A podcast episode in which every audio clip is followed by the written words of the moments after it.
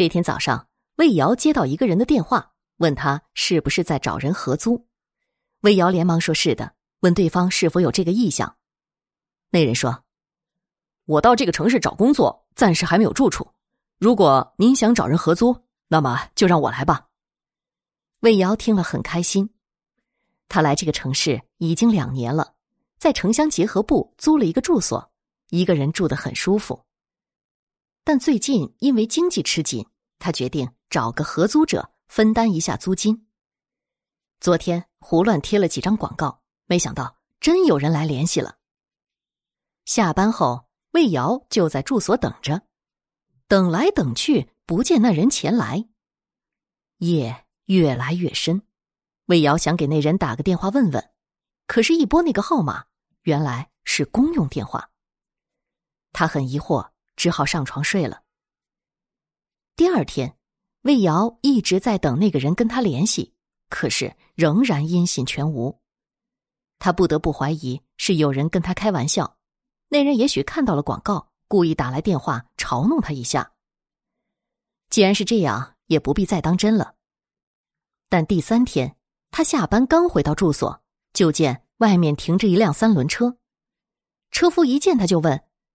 你是魏瑶师傅吧？哦，这是有人托我运来的东西，说是要交给你的。魏瑶忙问：“是谁让你运来的？”车夫说：“是一个小伙子，只说要把东西运到这里，交给一个叫魏瑶的人就行。”车上装着的是一些被褥行李，肯定是那个想合租的人的东西。既然他行李都送来了，魏瑶也就没有多想，把那些东西接收下来，搬进了屋子里。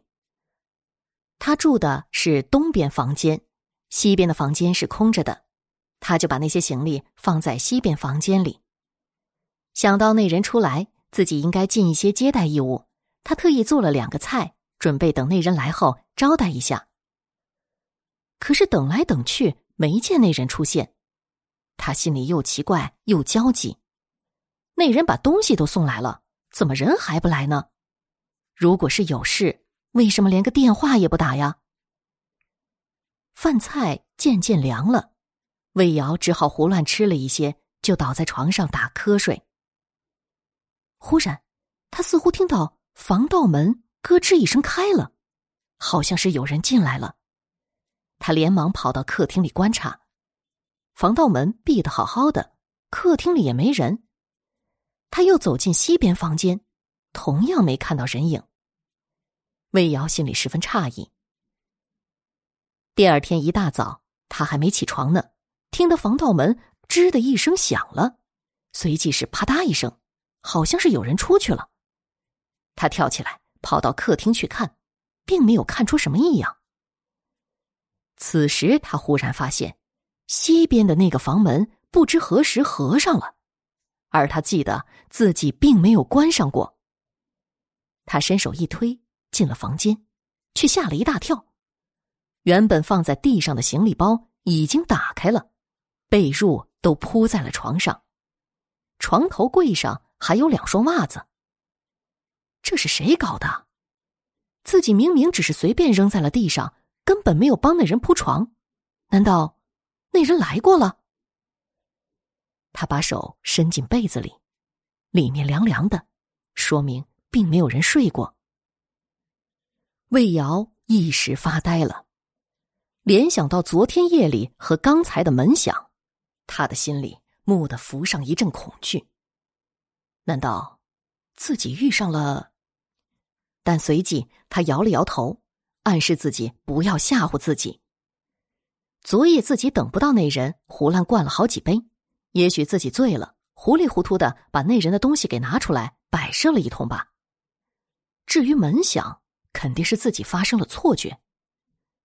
魏瑶认为，人在某些状态下会做出连自己都感到莫名其妙的事来。这样一想，就放心下来了。正好是双休日，他决定出去办点事情。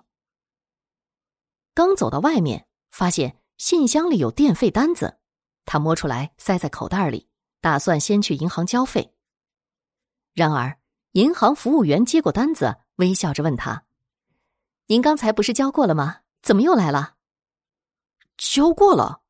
没有啊。魏瑶连连摇头。服务员又在电脑上噼里啪啦打了一通，再次证明他这个单子的电费的确已经交过了，总共六十二元。我真的没交过，你不要弄错了。魏瑶叫了起来。可是服务员报出了电脑里的户号、户名，并且将付款单的号码也报给魏瑶听。魏瑶不知所措，自己又没得健忘症。怎么可能连电费付没付都不记得了？也许是他们搞错了，又不肯承认。魏瑶不是贪小便宜的人，既然银行工作人员说付过了，那就是他们的事儿了。他把单子塞进兜里，正想走出银行，手机响起短信声。他一看，上面有这样的字：“这个月的电费我先付了，咱们轮流吧。”他以为是有人发错了。可是马上就想到，这跟自己刚才的遭遇挂上钩了。原来自己的电费单子确实有人付过了。那是谁呀？是那个同租的人吗？魏瑶想查一下对方的号码，可是奇怪，这个短信只有内容，而查不到发信号码。魏瑶真的目瞪口呆了。那个人为什么要这么做呢？为什么不出现在他面前呢？联想到屋子里的怪事儿，他真的有点毛骨悚然。这个人在搞什么名堂？上街回来，魏瑶刚到门口，房东太太就迎了上来，皮笑肉不笑的说：“魏瑶兄弟啊，咱们以前说好的房租半年一付，这上半年过去了，下半年的房租您是不是？”魏瑶知道。房东太太要讨房租了，他连忙点着头说：“哦，我知道，我知道。呃，最迟后天我会把下半年的房租付清的。”其实魏瑶正为此事烦恼呢，因为他兜里只有几百元钱了，这个月的工资起码要十天后才到手，而半年的房租得一千两百元，看来交房租得问同事借钱了。这么想着，走进屋去。一眼看见饭桌上放着几张百元大钞。奇怪，这钱是谁的？魏瑶不记得自己在饭桌上放过钱，正在惊奇，发现下面有一张小纸片，上面写着：“我的下半年房租。”他数数钱，正好是六百元。魏瑶不由得叫起来：“你到底在哪里啊？为什么不出来？你是不是在跟我玩啊？”他正在发呆呢，响起电话铃声，拿起一听，是联通公司打来的，叫他去给宽带续费。魏瑶犹豫一下，觉得宽带费不能拖欠，决定先去把这个费续上。他来到联通公司说要缴费，可服务员在电脑上一搜索，发现他的宽带费已经续上了。什么？这怎么可能？魏瑶叫道：“我刚刚接到电话就来了。”服务员却说：“续费是五分钟前完成的，究竟是谁给缴的？服务员也说不清了。反正已经续上了，肯定又是那个人。那个人神出鬼没，到底搞的什么名堂？”魏瑶并没有因对方给他续费而开心，他甚至有点被捉弄的愤怒。如果能见到这个人，他一定叫他滚蛋，不要跟这种人合租。可是现在的问题是，他根本见不着那个人，连那个人长什么样都不知道。怀着迷茫加生气的心情，魏瑶在街头走着。他想，如果那人再不露面，他宁可报警。正想着，发现自己走到第二医院门外，忽然站住了。他想起一件事儿来，就往医院里走去。来到住院部的脑外科，进了一个病房。